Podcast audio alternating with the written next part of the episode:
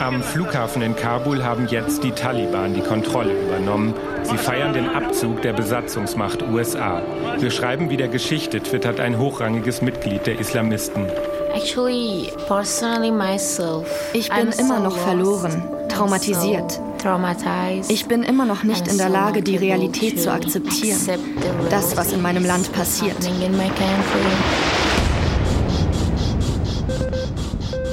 Killed in Action. Staffel 2. Der Fall von Kabul. Radio- und Podcast-Serie von Christoph Heinzle. Folge 4. Träumen, Leben, Hoffen. I'm in pain, I'm in grief, not only because of losing all my life. Ich bin in Schmerz, in Trauer.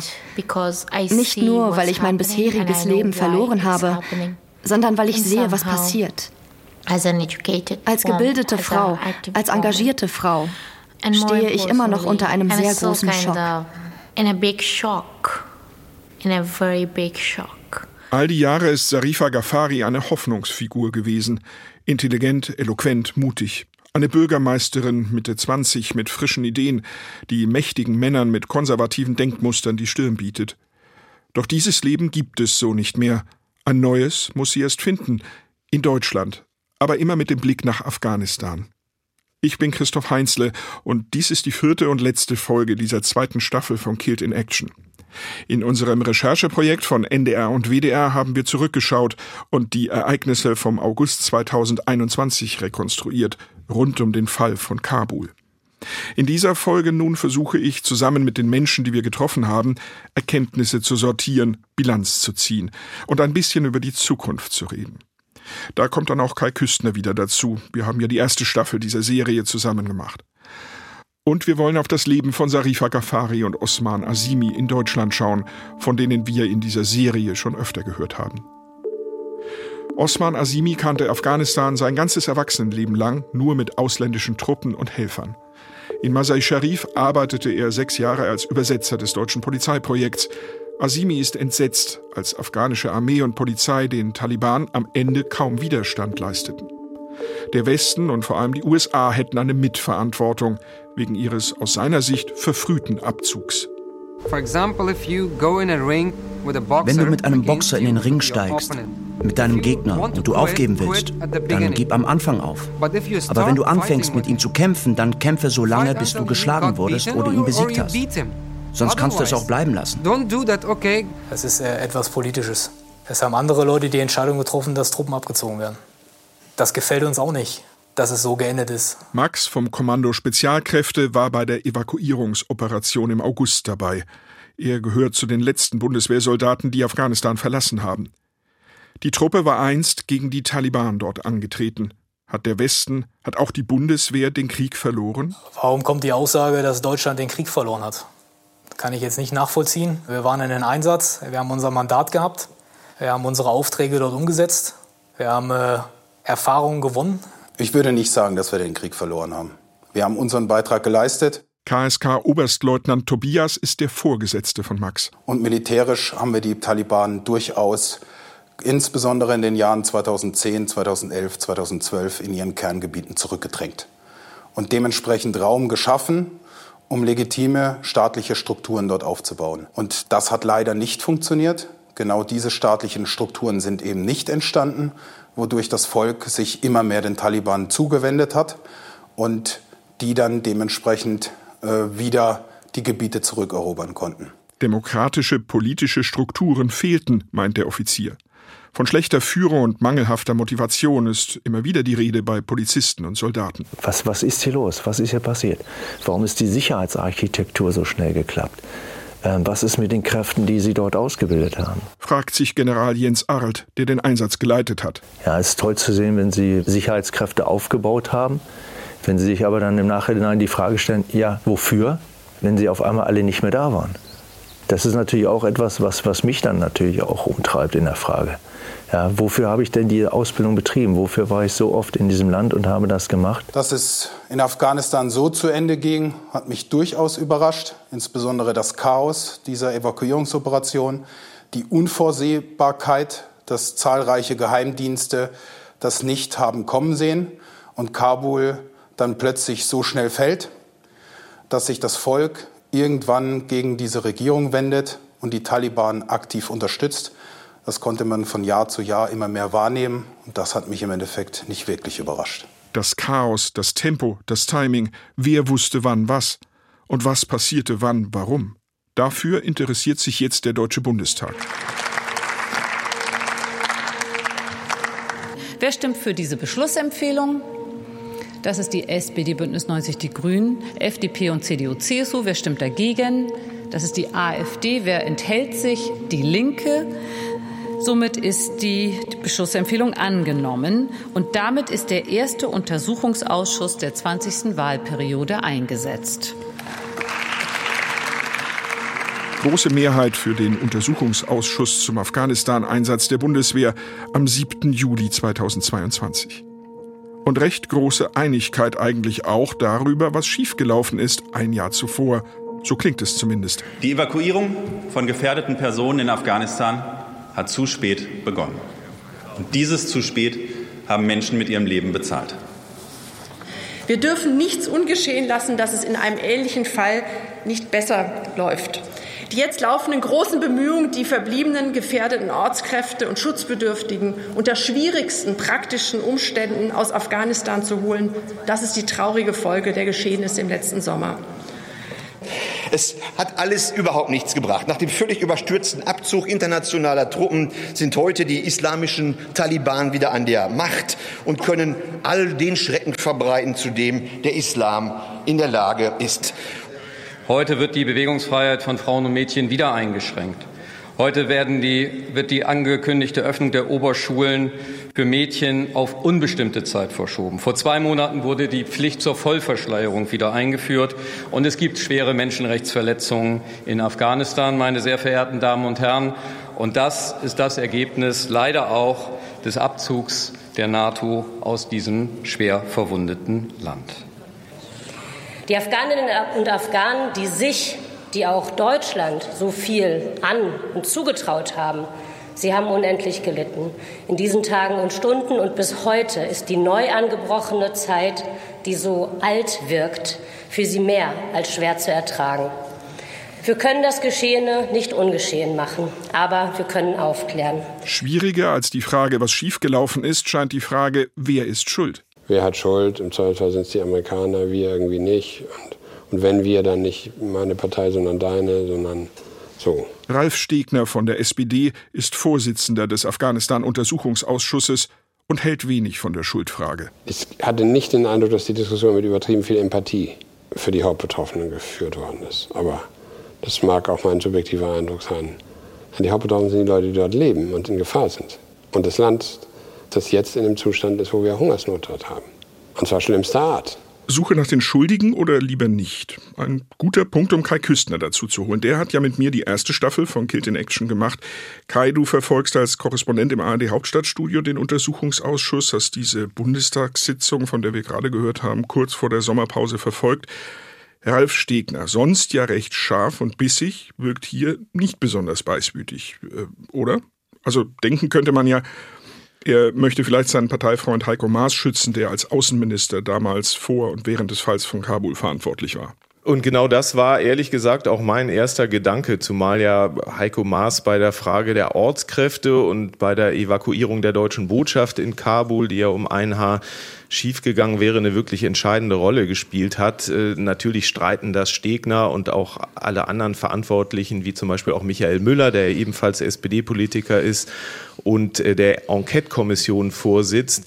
Ich habe die da auch selber danach gefragt, aber die bestreiten, dass es da irgendeine Beißhemmung geben wird, haben zugesagt, nein, da wird schonungslos aufgeklärt und äh, haben abgestritten, dass da Parteifreunde geschützt werden. Aber lustig schon, dass man dann ausgerechnet zwei SPD-Politiker nimmt, die das aufklären sollen, obwohl die SPD ja maßgeblichen Anteil über das Außenministerium hatte jetzt an der Politik der letzten Jahre.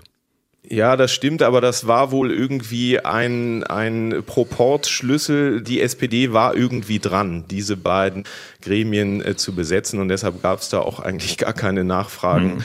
Äh, ob das so in Ordnung sei. Es ist ja jetzt auch nicht so, dass Stegner oder Müller da jetzt Alleinherrscher werden. Der U-Ausschuss, der Untersuchungsausschuss, der ist ja zwölf Köpfe stark. Aber ich gebe dir recht, es gibt ein paar Dinge, die einen misstrauisch machen. Es wurde ja schon extrem betont, und zwar eigentlich von allen Parteien, dass es jetzt nicht darum gehe, den Ausschuss da als eine Art Kampfinstrument zu benutzen, sondern eher darum, Lehren für die Zukunft zu ziehen.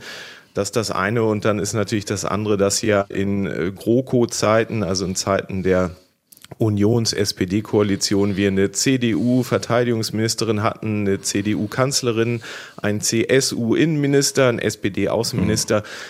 Von denen ist niemand mehr in Verantwortung. Und aus meiner Sicht besteht tatsächlich so ein bisschen die Gefahr, dass sich die Parteien da gegenseitig schon nach dem Motto, wenn ich jetzt deinen Außenminister zu sehr attackiere, dann laufe ich Gefahr, dass ich die Gegenseite recht in Anführungsstrichen, am, indem sie. Am Ende passiert dann gar nichts.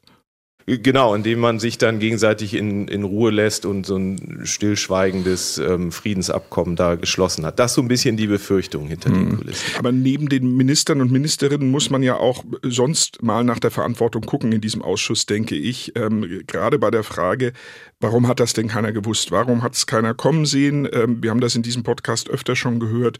Äh, alle waren so wahnsinnig überrascht, wie schnell es am Ende ging. Stichwort Geheimdienste, Stichwort Bundesnachrichtendienst, äh, BND. Äh, werden wir erfahren, was die wussten, was die nicht wussten? Ähm, werden wir wissen, wo die Lücke war, wo es schiefgegangen ist mit der Vorhersage?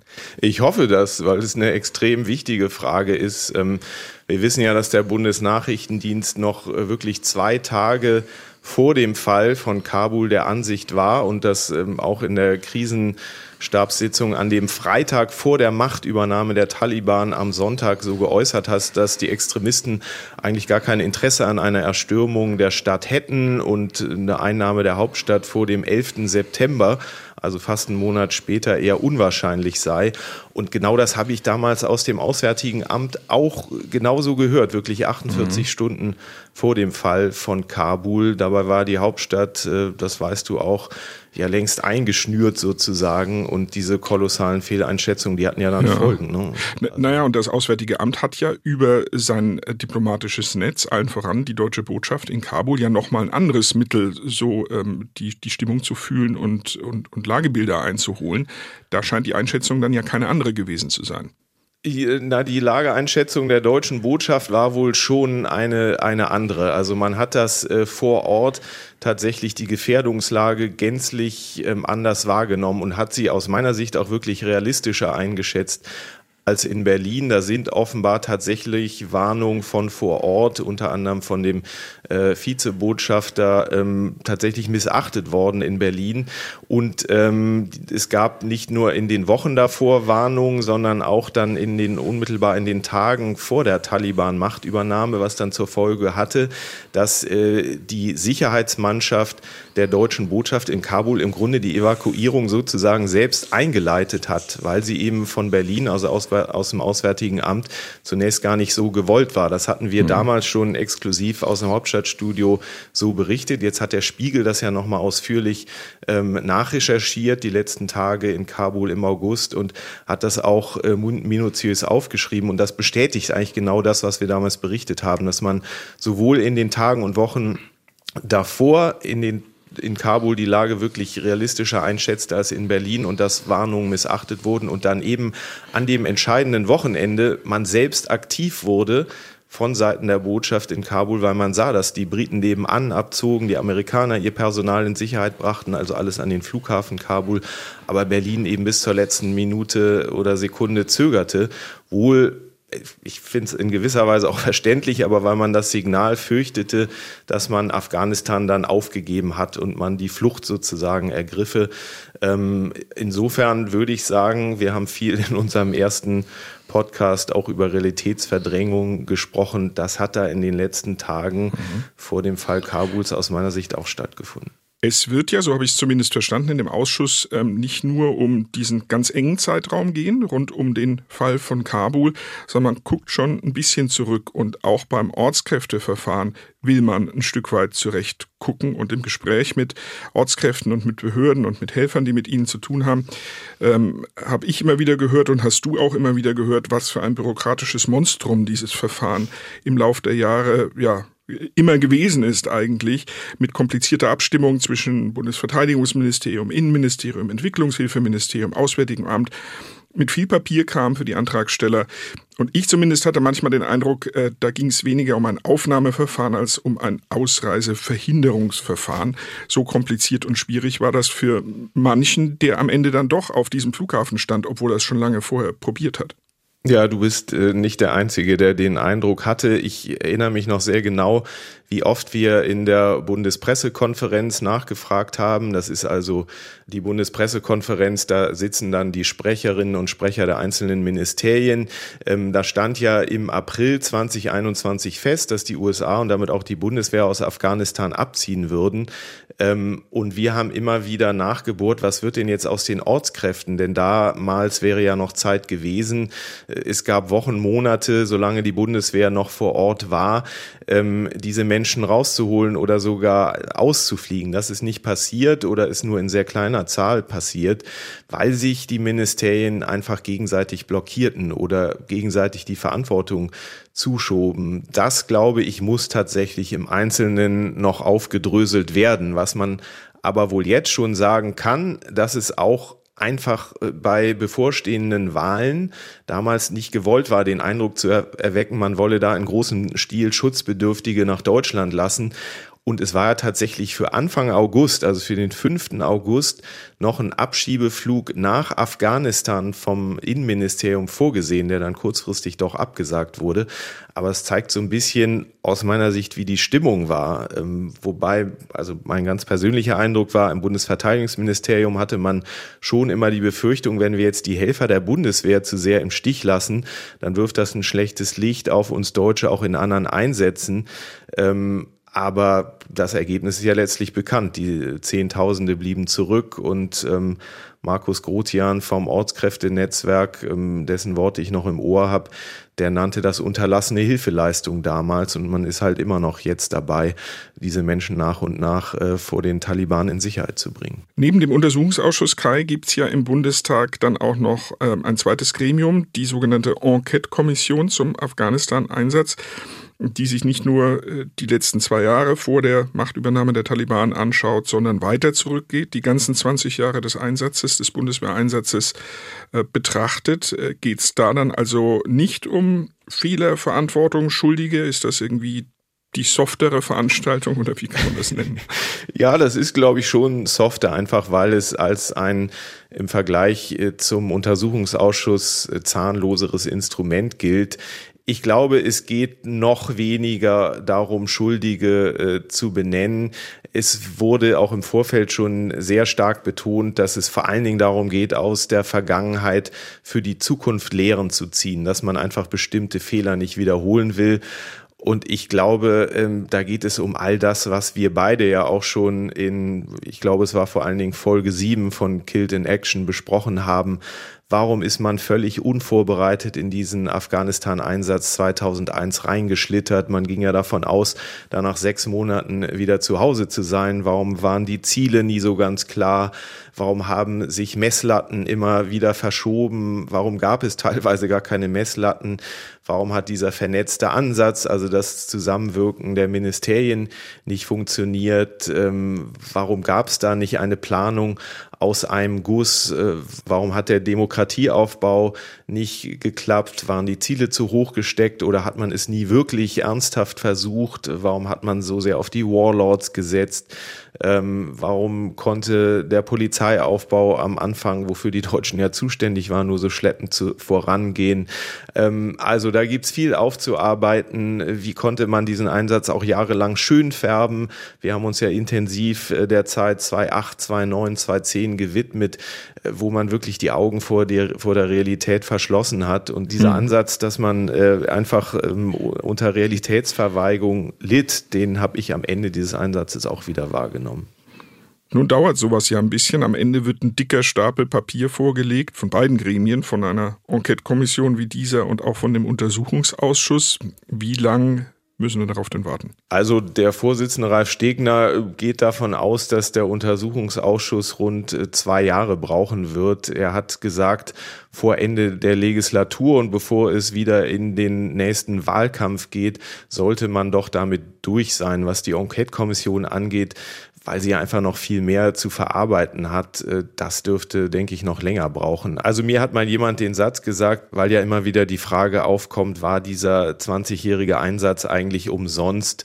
Ähm, umsonst wäre er gewesen, hat dieser Mensch gesagt, ähm, wenn man daraus keine Lehren für die Zukunft zieht. Und äh, das finde ich eigentlich recht treffend. Und insofern ist das eine sehr wichtige, sehr verantwortungsvolle Aufgabe, die da jetzt der Verantwortlichen hart. Tausende Ortskräfte deutscher Regierungsorganisationen warten immer noch auf eine Möglichkeit auszureisen. Denn längst nicht alle, die ein Anrecht haben oder zu haben glauben, sind vor oder im August 2021 herausgekommen. Und viele, die es geschafft haben, waren auf private Hilfe angewiesen. Häufig durch das Patenschaftsnetzwerk afghanische Ortskräfte, in dem sich viele Soldaten engagieren, meist selbst mit Afghanistan-Erfahrung. Soldaten wie Markus Grotian, der Vorsitzende des Patenschaftsnetzwerks. Grausam und furchtbar nannte er auf Tagesschau 24 die Lage am 16. August 2021, dem Tag nach der Machtübernahme der Taliban. Die Taliban haben ja angekündigt, dass es keine Rache geben soll. Müssen die, die Zurückgebliebenen, mit Vergeltungsaktionen der Taliban rechnen? Nun, äh, wissen Sie, äh, wenn man das den Taliban jetzt überlässt, dann hofft man. Hoffnung war auch das, was die Ortskräfte angetrieben hat, äh, nach Kabul zu gehen, äh, auf dem Weg vielleicht in eine Sicherheit. Ähm, jetzt hofft man, dass die Taliban sie nicht umbringt. Ähm, Hoffnung ist für mich keine Operationsplanung. Schade, dass man darauf zurückfallen muss. Jetzt ähm, ist es sehr bitter. Welche Möglichkeiten gibt es aus Ihrer Sicht, diese Menschen noch zu unterstützen? Keine Ahnung. Doch Markus Grotian und das Patenschaftsnetzwerk machen weiter. Mehr als 300 Menschen holten sie bis August 2022 heraus. Sie unterstützten auch Osman Azimi. Über zwei Monate nach Abflug der letzten Bundeswehrmaschine hielt er sich mit Frau und Kindern in Kabul versteckt, immer in der Angst, von den Taliban entdeckt und als Kollaborateur der Ausländer identifiziert zu werden. Schließlich hatten die Helfer in Deutschland Erfolg. Die Asimis bekamen Aufnahmezusagen und Tickets für die Ausreise am 11. November. Ziel Hannover. Aber zunächst Doha, Katar. Just like three meter close to the gate of the Kabul airport, I was feeling that ich war vielleicht drei Meter vom Gate am Flughafen Kabul entfernt. Da hatte ich das Gefühl, wenn ich jetzt weitergehe und dem Wachmann sage, ich will nach Katar, Vielleicht erschießt er mich dann gleich an Ort und Stelle. Vielleicht weiß er, wer ich bin. Aber es kam ganz anders. Jemand von Qatar Airways überprüfte den Boardingpass. Der Soldat der Taliban fragte mich, wohin willst du? Ich sagte, ich habe Tickets für Katar. Er sagte, nichts mit Tickets, du brauchst einen Boardingpass.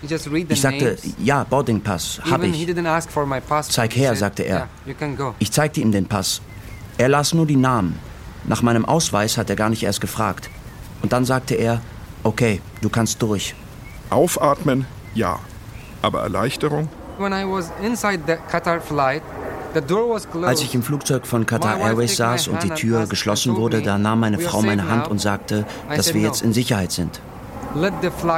Ich sagte, Nein, lass erst das Flugzeug abheben.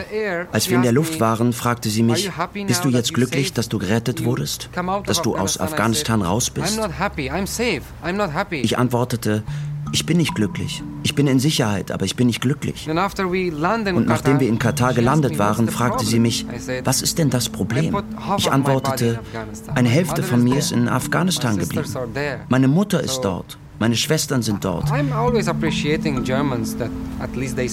Ich werde den Deutschen immer dankbar sein, dass sie wenigstens mich gerettet haben. Mein Leben war wichtig, aber darum geht es mir nicht. Ich kann nicht aufhören, an meine Familie in Afghanistan zu denken. Und ja, das ist wohl die einzige Last, die ich habe und die ich schlicht nicht bewältigen kann. Ich kann ihnen nicht helfen, aber ich muss trotzdem an sie denken. Mit meinem eigenen Leben bin ich aber glücklich. Ich bin sehr glücklich. Das Leben von Seinab spielt sich vor allem in der ersten Klasse ihrer Grundschule in Lehrte ab. Sie ist das älteste der drei Asimi-Kinder, die einzige, die schon zur Schule geht. Sie war eine begeisterte Schülerin, als die Familie noch in Hagen im Bremischen auf dem Land wohnte, direkt nach Ankunft aus Afghanistan. Doch nach nicht einmal sechs Monaten schon wieder Umzug in die Stadt, nach Lehrte, weil Osman sich hier mehr Anschluss erhofft, bessere Chancen auf Bildung und Arbeit. Für Seinab ist der erneute Neuanfang hart. Ihr drei, schaut mal untereinander bitte. Miteinander hat jeder jedes Wort und habt ihr drei das alle richtig geschrieben. Die Kinder sollen heute früh Begriffe im Klassenzimmer suchen und aufschreiben. Seinab ist unsicher, braucht immer wieder Ermutigung durch ihre Klassenlehrerin, tauscht sich im Gegensatz zu anderen kaum mit Klassenkameradinnen und Kameraden aus. Die Achtjährige spricht wenig, obwohl sie gut versteht, meint Ulrike Page-Gier. Also, ich habe das Gefühl, sie ist noch nicht gut angekommen. Es ist schwierig für sie. Sie spricht nicht viel. Sie spricht auch mit den Kindern nicht viel. Es ist mal ein Kopfschütteln, mal ein Nicken. Manchmal lächelt sie mich an. Sie hat oft Bauchschmerzen, oft Kopfschmerzen. Ja, und sie, das Schlimmste ist eigentlich, dass sie mir nicht sagt, wenn was auf dem Schulhof vorgefallen ist. Ne? Sie kommt dann rein und ich sehe, sie weint oder sie will dann nicht wieder in die Pause. Sie sagt mir aber nicht, was vorgefallen ist. Und dann ist es schwer, das zu klären. Die fremde Sprache ist für die Lehrerin keine ausreichende Erklärung. In der Klasse gibt es viele, deren Muttersprache nicht Deutsch ist. Der rasche Wechsel mitten im Schuljahr war, nach Meinung von Ulrike Pagegier, nicht gut für Seinab. Zu viele Stationen auf einer langen Reise. Ich weiß nicht, was die da gesehen hat. Da gab es auch keinen Austausch über die Fluchterfahrung, weder mit ihr noch mit dem Vater man weiß ja auch gar nicht, wie man das als Lehrkraft eigentlich ansprechen kann. Man muss da ja sehr sensibel sein. Ne? Gerade die ersten Wochen lässt man die Kinder natürlich erstmal zufrieden. Also die sollen da sitzen, die sollen hier ankommen, die müssen überhaupt nichts leisten. Die können, die werden erstmal richtig in Watte gepackt, weil man nicht weiß, was haben die eigentlich erlebt? Was kann ich denen jetzt eigentlich zumuten? Ne?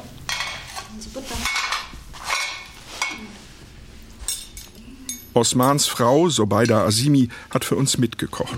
Es gibt den Klassiker, Kabuli Palau, Reis mit Rosinen, Karotten und Lamm.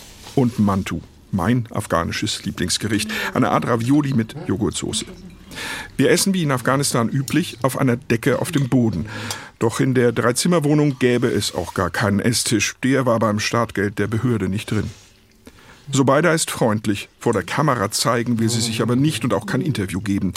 Die Asimis sind nicht konservativ, doch sie hat Sorge, wie das wohl bei der Familie in Afghanistan ankäme.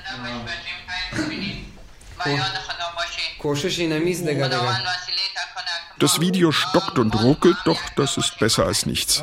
Regelmäßig spricht Osman Azimi mit seiner Mutter in Masai Sharif. Er hatte sich seit dem Tod seines Vaters um sie gekümmert. Durch die Taliban hat sie jetzt ihren Arbeitsplatz als Ingenieurin in einer Fabrik verloren, bekommt nicht mal Rente. Was sie berichtet, klingt beunruhigend.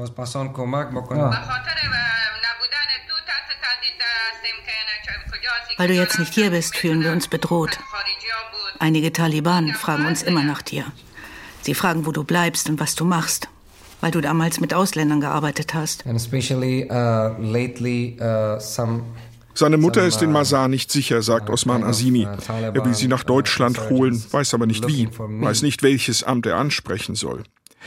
In deutschen Ämtern gilt der Begriff der Kernfamilie. Vater, Mutter, Kinder. Die dürfen relativ leicht einreisen. Im Fall der Azimis sind sie ja schon hier. Die Mutter und die beiden alleinstehenden Schwestern Osmans, die gehören nicht zur Kernfamilie und für die wird es deshalb schwierig. Was immer ihnen passieren wird, es wird mit mir zu tun haben. Ich werde der Grund sein. Denn immer wenn ich mit ihnen rede, dann sagen sie mir, wir haben dieses Problem, es gibt jenes Problem mit deinem Auto. Wir müssen das vor den Taliban verstecken. Wir müssen deine Identität verschleiern. Die Situation wird von Tag zu Tag schlechter. Egal wohin man geht, trifft man auf Checkpoints. Sie stellen viele Fragen, wo man hingeht, was man vorhat. Es ist, als wären wir Gefangene. Immer mehr Einschränkungen und Verbote. In places where my home was there, aber in Gegenden wie meine Heimat trägt meine Schwester noch immer schwarze Handschuhe, schwarze Schleier und schwarze Gesichtsmasken. Everything is fully black. Only eyes are visible. Wenn sie in die Schule geht, ist alles schwarz. Nur die Augen kann man noch sehen. Ich bin traurig, einfach sehr traurig. Ich habe das Taliban-Regime schon einmal erlebt. Ich glaube, sie sind dieselben geblieben. Und ich weiß, sie werden zerstören. Aber wer weiß, was passieren wird. Ich bete für die Sicherheit meines Volkes. Denn so sehr ich an meine Mutter und meine Familie denke, denke ich auch an mein Volk. Aber ich kann nichts tun, als beten, dass Gott ihnen hilft. Ein Hotel in Doha sollte für Markus Potzel eine Durchgangsstation auf dem Weg nach Kabul sein, wo er als Botschafter vorgesehen ist. Doch dann wurde die deutsche Botschaft evakuiert. Meine Kollegen Volkmar Kabisch und Martin Kaul treffen den Deutschen, der den Weg zur Machtübernahme der Taliban vielleicht am genauesten verfolgt hat, in diesem Hotel zum Interview. Markus Potzel klingt pragmatisch. Die Afghanen und Afghanen müssen letztendlich selber bestimmen, wie sie in diesem Land leben wollen und welche Politiker ähm, sie an die Macht bringen wollen. Und die politische Elite Afghanistans, sicherlich auch geprägt durch 40 Jahre Krieg, ähm, ist ihrer Verantwortung dem Volk gegenüber einfach nicht gerecht geworden. Es wurde schlecht regiert und da hätten wir wahrscheinlich hin und wieder korrigierend eingreifen müssen. Haben wir nicht getan. Aber äh, letztendlich ist es die Hauptverantwortung der Afghanen selber, der afghanischen Elite, politischen Elite, dass es so gekommen ist, wie es gekommen ist. Ist sicherlich kein Ergebnis, was wir uns gewünscht haben. Da hätten wir eingreifen müssen, sagt Markus Potzel. Aber das ist so eine Sache in Afghanistan, das mit 50 Jahren Einmischungen von außen keine guten Erfahrungen gemacht hat. Dass die USA und die westlichen Staaten zu viel eingreifen, wird ihnen ab 2001 immer wieder zum Vorwurf gemacht. Das ist sicherlich ein äh, Teil unserer Schuld, weil wir diesen Staat eben auch in dieser Abhängigkeit gelassen haben, nicht genug getan haben, um dem Staat in die Lage zu versetzen, selber lebensfähig zu sein. Das ist aber auch zum anderen Teil Schuld der afghanischen Eliten selber, weil sie eben auch wenig unternommen haben, den Staat auf eigene Beine zu stellen, sondern sich ganz gut eingerichtet haben in dieser Abhängigkeit. Sie mussten relativ wenig tun und trotzdem lief's. Und, und, das Geld kam rein, das Geld kam dann auch nicht immer nur da an, wo es hätte ankommen sollen, sprich in irgendwelchen Projekten und, und, und Organisationen, sondern viel wurde halt auch abgezweigt in, in private Kanäle. Und da hatten sich die afghanischen Eliten doch sehr gut eingerichtet und wir letztendlich auch. Und das war so eine Art Stillhalteabkommen. Ich glaube, aus Sicht der afghanischen Eliten hätte das noch tatsächlich Jahrzehnte so weitergehen können. Marionettenregierung, das ist ähm, der Vorwurf, den eben auch die Taliban immer gestellt haben. Deswegen haben sie sie auch bekämpft. Uns haben sie bekämpft, aber eben auch diese sogenannte Marionettenregierung. Und letztendlich waren sie erfolgreich. Für Markus Potzel sind die Taliban keine Unberührbaren. Er war während der Friedensgespräche in Doha ständig mit ihnen in Kontakt. Und auch nach der Machtübernahme empfängt der deutsche Diplomat die Taliban im Hotel nennt sie die afghanische de facto Regierung. Wir kennen die Realitäten an, die haben Kontrolle über das Land, weitgehende Kontrolle über das Land. Eine so weitgehende Kontrolle, wie ich glaube, keine Regierung in den letzten 40 Jahren das hatte. Also erkennen wir die Realitäten an und versuchen, das System auch so weit zu stabilisieren, dass, dass Menschen dort leben können und, und nicht, nicht, nicht sterben, auch überleben können. Aber das ist natürlich eine Gratwanderung, ganz klar. Of course, the fact that the war is over and not as many Afghans are dying as they were when the war was going on is positive. Der Krieg ist vorbei und es sterben weniger Afghanen als während des Krieges, also das ist schon mal positiv. Salmai Khalilzad ist seit Oktober 2021 in Rente. Mein Kollege Gabor Hallas trifft ihn im ARD-Studio Washington. Drei Jahre war Khalilzad US-Sonderbeauftragter für Versöhnung in Afghanistan.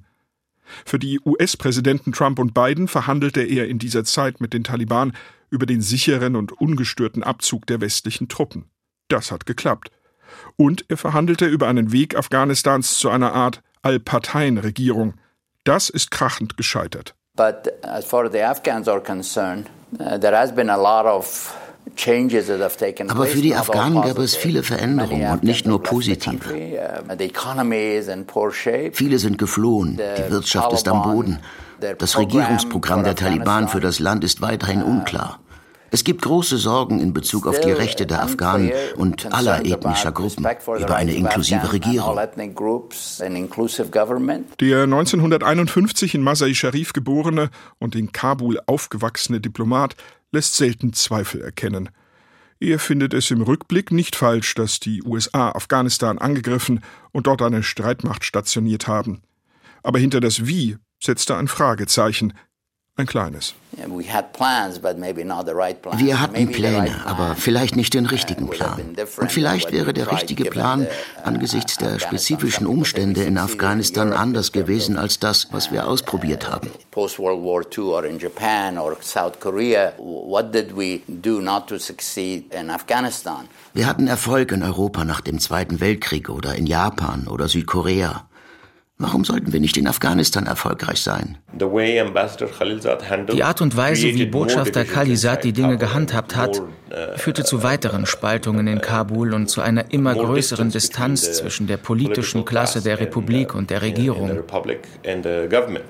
Ghanis Sicherheitsberater Hamdullah Moheb sieht in Khalilzad so etwas wie den Architekten der Machtübernahme der die afghanische Regierung geschwächt und die Taliban gestärkt hat.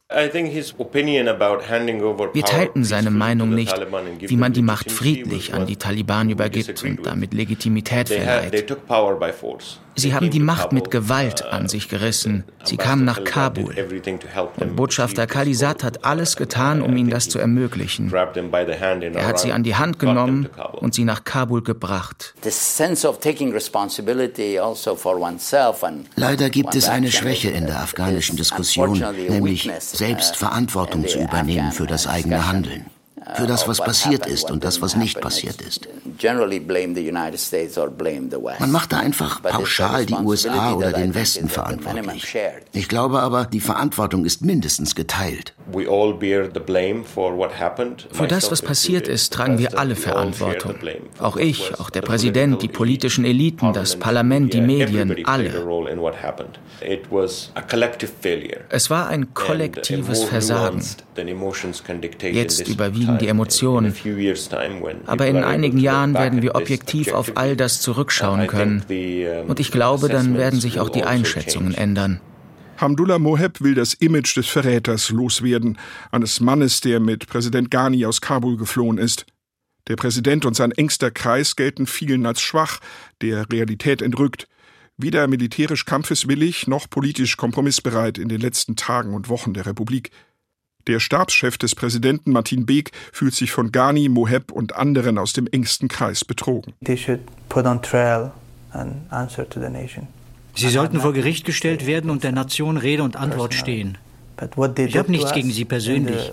Aber was haben Sie uns angetan und sich dabei als Freunde ausgegeben?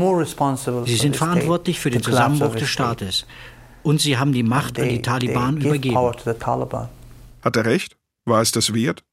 Fragen, die sich auch Ralf Stegner stellt, der Vorsitzende des kommenden Afghanistan-Untersuchungsausschusses. Verteidigen wir die Freiheit tatsächlich am Hindukusch und verteidigen wir sie in Kiew und verteidigen wir sie in Mali und an anderen Orten der Welt? Oder was ist das eigentlich, was wir da tun?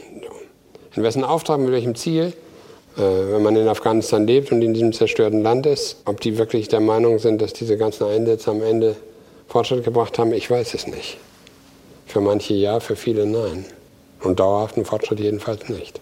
Was Stegner hier noch etwas zurückhaltend fragt, kann man auch härter fragen, deutlicher. Denn eigentlich steckt eine andere Frage darin. Hat der Westen, haben die USA diesen Krieg gegen die Taliban verloren? US-Diplomat Salmai Khalilzad windet sich. Well, uh, uh, they prevailed. Uh, uh, uh naja, sie haben sich durchgesetzt, das kann man sagen. Aber ob man auch sagen kann, dass sie gewonnen haben? Offensichtlich haben sie. Wir haben nicht gewonnen. Aber das hängt davon ab, wie Sie Gewinnen definieren. Wir haben nicht gewonnen. Sie haben militärisch gesiegt. Aber um zu sagen, Sie hätten gewonnen, dafür müssten Sie meiner Meinung nach eine dauerhafte Ordnung im Land etablieren. Und es ist zu früh, um das zu beurteilen. Uh, die Taliban sehen sich als klare Sieger, wie Regierungssprecher Bilal Karimi im Interview mit uns deutlich macht. Man muss unseren Erfolg berücksichtigen, den wir innerhalb kürzester Zeit erreicht haben. Es ist wichtig zu erwähnen, dass keine der großen Mächte es so weit hinbekommen hat wie wir. Wir haben dem ganzen Land Sicherheit gebracht und den Menschen erneut die Hoffnung auf ein sicheres Leben geschenkt. Niemand ist der Sieger in Afghanistan, nicht einmal die Taliban. Sie denken, dass sie das sein könnten. Da spielt sicher auch Arroganz eine Rolle. Meint Hamdullah Moheb, Präsident Ghanis letzter Sicherheitsberater. Aber sie haben Elend über das afghanische Volk gebracht. Afghanistan ist jetzt vom Rest der Welt isoliert. Es ist von keinem anderen Land anerkannt. Es gibt kein funktionierendes Bankensystem. Der internationale Handel ist zum Erliegen gekommen. Hilfsorganisationen und andere haben das Land verlassen.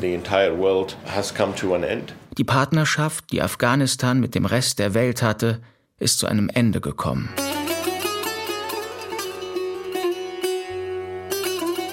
Wir waren 13.000 Mann von Kabul. Unser Zug begann. Soldaten, Führer, Weib und Kind erstarrt, erschlagen, verraten sind. Das hat mir die Kanzlerin letztens vorgespielt, als ich war zweiter nach der Bundestagswahl bei der Bundeskanzlerin. Und da hat sie mir diese, diese Version vorgespielt. Markus Potzel hat einen Termin im Kanzleramt in den letzten Wochen von Merkels Kanzlerschaft. Er wird nicht mehr lange in Diensten der Bundesregierung stehen, ist inzwischen stellvertretender UN-Sonderbeauftragter in Kabul. An diesem Tag in Berlin geht es zwischen Diplomat und Kanzlerin um die Lage in Afghanistan und die Machtübernahme der Taliban. Und um Otto Sanders Interpretation des Trauerspiels von Afghanistan von Theodor Fontane auf Angela Merkels iPad. Ja, einer kam zurück aus Afghanistan. Das ist eine Fontanes Aufarbeitung des ersten afghanisch-britischen Krieges aus dem Jahr, also der, der Krieg war von 1838 bis 41.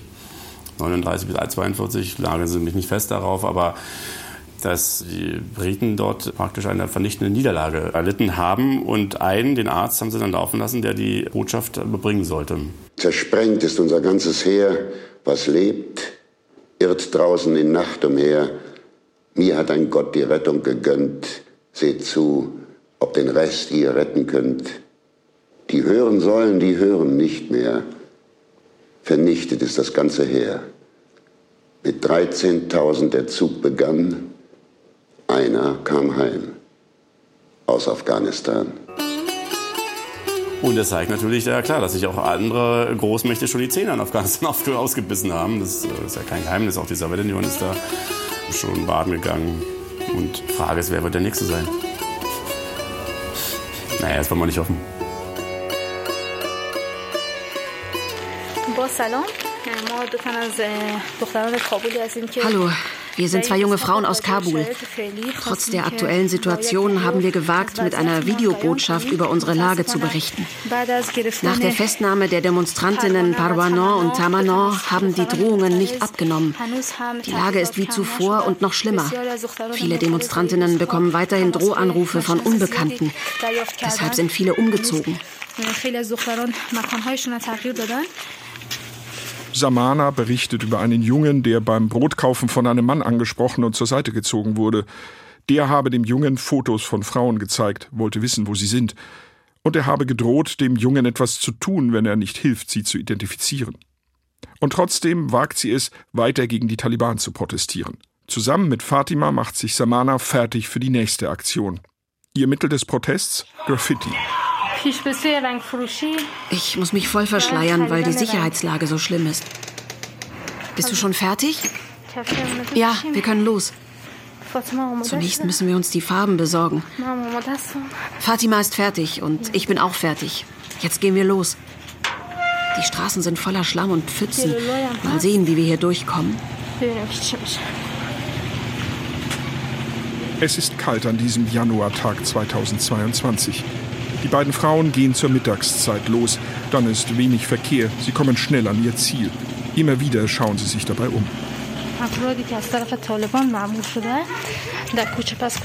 Neuerdings haben die Taliban ihre Informanten beauftragt. Falls sie Frauen dabei erwischen, die auf Wände schreiben, dann sollen diese Frauen schnell festgenommen werden. Nun haben wir die Hauptstraße erreicht. Hier muss ich das Handy ausschalten, damit ich nicht auffalle. In einer Seitenstraße packen sie ihre Sprühdosen aus. Überall nur fensterlose Mauern zu Grundstücken mit Wohnhäusern. Kaum Gefahr entdeckt zu werden. Nan Kar Azadi steht wenig später an einer Hauswand. Brot, Arbeit, Freiheit. Ein verbreiteter Slogan auf Kundgebungen und Protesten.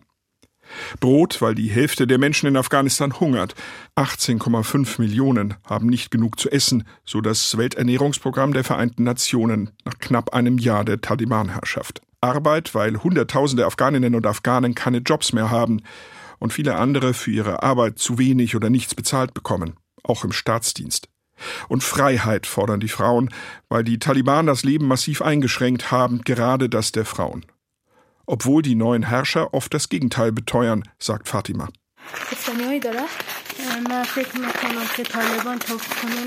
Ich denke, dass die Taliban sich nun nach fünf Monaten Regierungszeit praktisch und theoretisch immer noch nicht einig sind. Ihre Taten widersprechen ihren Worten. Sie möchten immer Frauen unterdrücken, gerade die Frauen, die für ihre Rechte und Freiheit kämpfen. Viele Frauen wurden entlassen, andere dürfen nicht mehr an ihrem Arbeitsplatz erscheinen. Die meisten Mädchen dürfen nicht mehr in weiterführende Schulen, es herrscht Burka-Zwang, also die Pflicht zur Vollverschleierung. Frauen dürfen nur mit männlicher Begleitung aus der Familie auf längere Reisen. Auch das macht die Graffiti-Aktion der beiden Frauen gefährlich. Wir konnten wegen der Sicherheitslage nur zwei Wände beschriften und wir hoffen, dass wir unsere Forderungen weiterhin über soziale Netzwerke und weitere Kanäle verbreiten. Wir werden nicht aufgeben und weiterkämpfen, damit die Welt mit uns und für uns kämpft. Wie so viele führen auch diese beiden Afghaninnen ihren Kampf inzwischen im Ausland weiter. Als eine ihrer Freundinnen verhaftet wird, fliehen Samana und Fatima in den Iran, lassen sie uns wissen.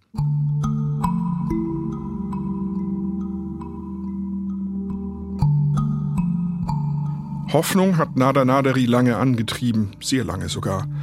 Zweimal treffen Gabor und ich ihn in Wolfsburg und Amsterdam.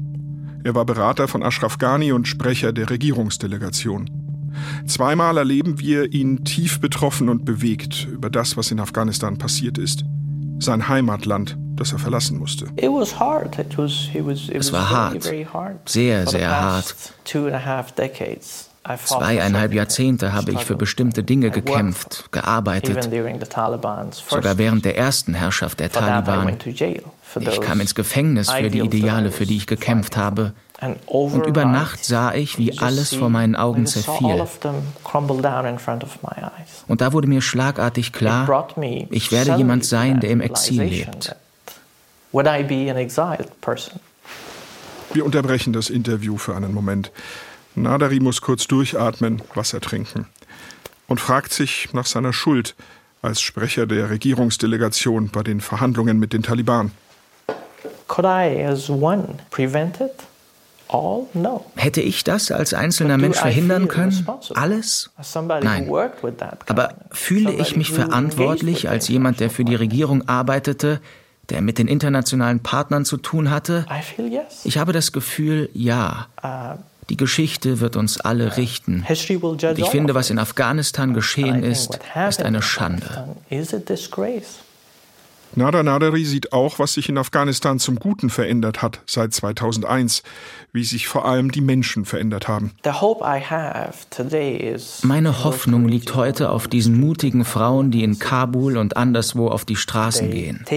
Unter widrigen Umständen gehen sie auf die Straßen, marschieren, fordern ihre Rechte ein. Daran habe ich immer stärker geglaubt, dass Frauen keine einzelnen Stimmen mehr sind, sondern eine Bewegung. Und es ist nicht einfach, sie wieder in ihre Häuser zu drängen. Und daraus schöpfe ich Hoffnung. Sarifa Ghaffari kämpft von Hilden in Nordrhein-Westfalen aus weiter. Sie spricht offen, schreibt ein Buch, tritt auf. Sie kritisiert nicht nur die Taliban, sondern auch die Politik der westlichen Staaten, die sie mitverantwortlich macht. Sie begannen jeden zu bombardieren und sie brachten uns eine Regierung aus Warlords, Mujahedin und Mördern. Sie gaben denen die Macht und die Autorität und das Geld, um zu regieren. Es war ein Wandel, immerhin. Die internationale Gemeinschaft hat Geld uh, bezahlt, aber wir mit unserem Leben. Wir bezahlten mit unseren Kämpfen, unseren Anstrengungen.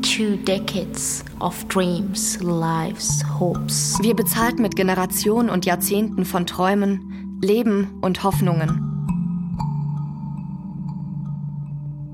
Ghaffari ist wütend. Darüber, dass die USA und die internationale Gemeinschaft keine umfassende Strategie hatten und darüber, dass sie abgezogen sind, ohne ihre Ziele zu erreichen. Die internationale Gemeinschaft kam mit ihrer eigenen Strategie nach Afghanistan, mit einem falschen Plan. Sie kam nach Afghanistan, um Osama bin Laden zu töten und Al-Qaida zu stoppen. Und was ist am Ende dabei herausgekommen? Al-Qaida gibt es weiter. Haqqani ist hier in Afghanistan aktiv. Die Taliban sind in Afghanistan. Was hat die internationale Gemeinschaft also getan? Irgendwie nichts. Ich bin geschockt, weil die letzten 20 Jahre wie ein Traum waren. Und jetzt ist alles ein Albtraum. Wir hätten das niemals erwartet. Meine Generation, wir haben so hart gekämpft, so hart gearbeitet. Meine Generation hat sich ihre Welt selbst aufgebaut. Und dann kam die Zeit, wo wir das hätten genießen sollen. Unsere Errungenschaften, unsere Anstrengungen. Und dann wurde das alles zerstört. Das ist wirklich schmerzhaft. Sarifa Ghaffari hilft mit ihrer Organisation vor allem Witwen und verwaisten Mädchen in Afghanistan. Dafür ist sie im Frühjahr 2022 sogar ein paar Tage in ihre Heimat geflogen. Eine Reise nicht ohne Hindernisse, aber ihre Bekanntheit hat sie wohl davor bewahrt, dass die Taliban ihr echte Probleme bereitet haben, meint sie. Auch Sarifa Ghaffari war bei Kanzlerin Merkel nach den dramatischen Ereignissen im August, nach ihrer Flucht. Und die junge Afghanin fühlte sich von der deutschen Politikerin, damals im Fast-Ruhestand, verstanden. I'm so sure she believes the power of our generation, the power of the fight that we are following it up. And she knows that my generation could change anything for my country.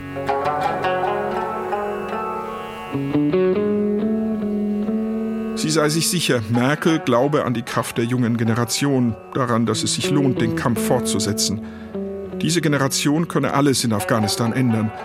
Darüber spricht Sarifa Ghaffari in Vorträgen, Podiumsdiskussionen und Interviews. Das gibt ihr Hoffnung, sagt sie, um nicht aufzugeben und um zu überleben.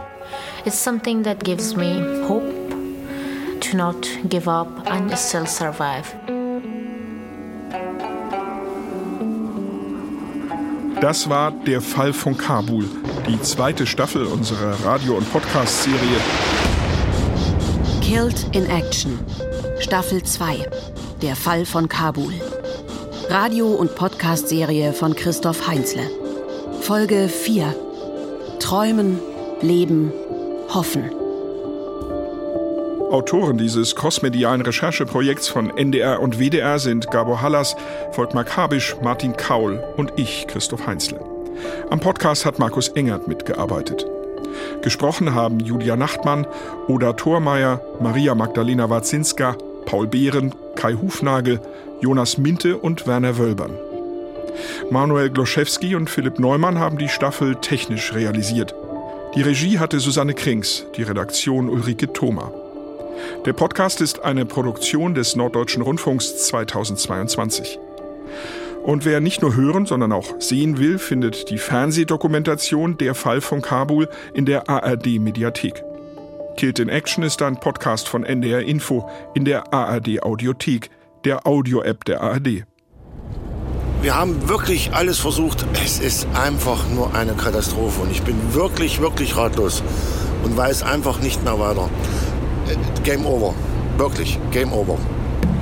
Leonora ist wieder da, bei ihrem Vater Mike Messing im Südharz. Sie war 15, als sie zum IS ging. Das war 2015.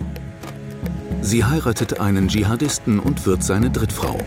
Leonora bekommt in Syrien zwei Kinder. Mein größter Wunsch ist natürlich, dass wir zusammengehen, aber wenn es wirklich nicht klappt, dann lasst wenigstens die Kinder gehen. Nach zwei Jahren Gefangenenlager können Leonora und ihre Töchter nach Deutschland zurückkehren. Sie hat Krieg erlebt, Hunger und Gewalt und kommt vor Gericht. Ich habe noch nie so gezittert, dass ich dadurch nicht reden konnte. So ging mir das an dem Tag. Ne? Ich habe nur so den Anwalt angeguckt und habe nur zu ihm gesagt, alles, was Sie reden können, bitte reden Sie, weil ich kann nicht reden. In sechs Jahren vom Südharz nach Syrien zum IS und zurück. Fünf neue Folgen Leonora mit 15 zum IS Als Podcast in der ARD Audiothek.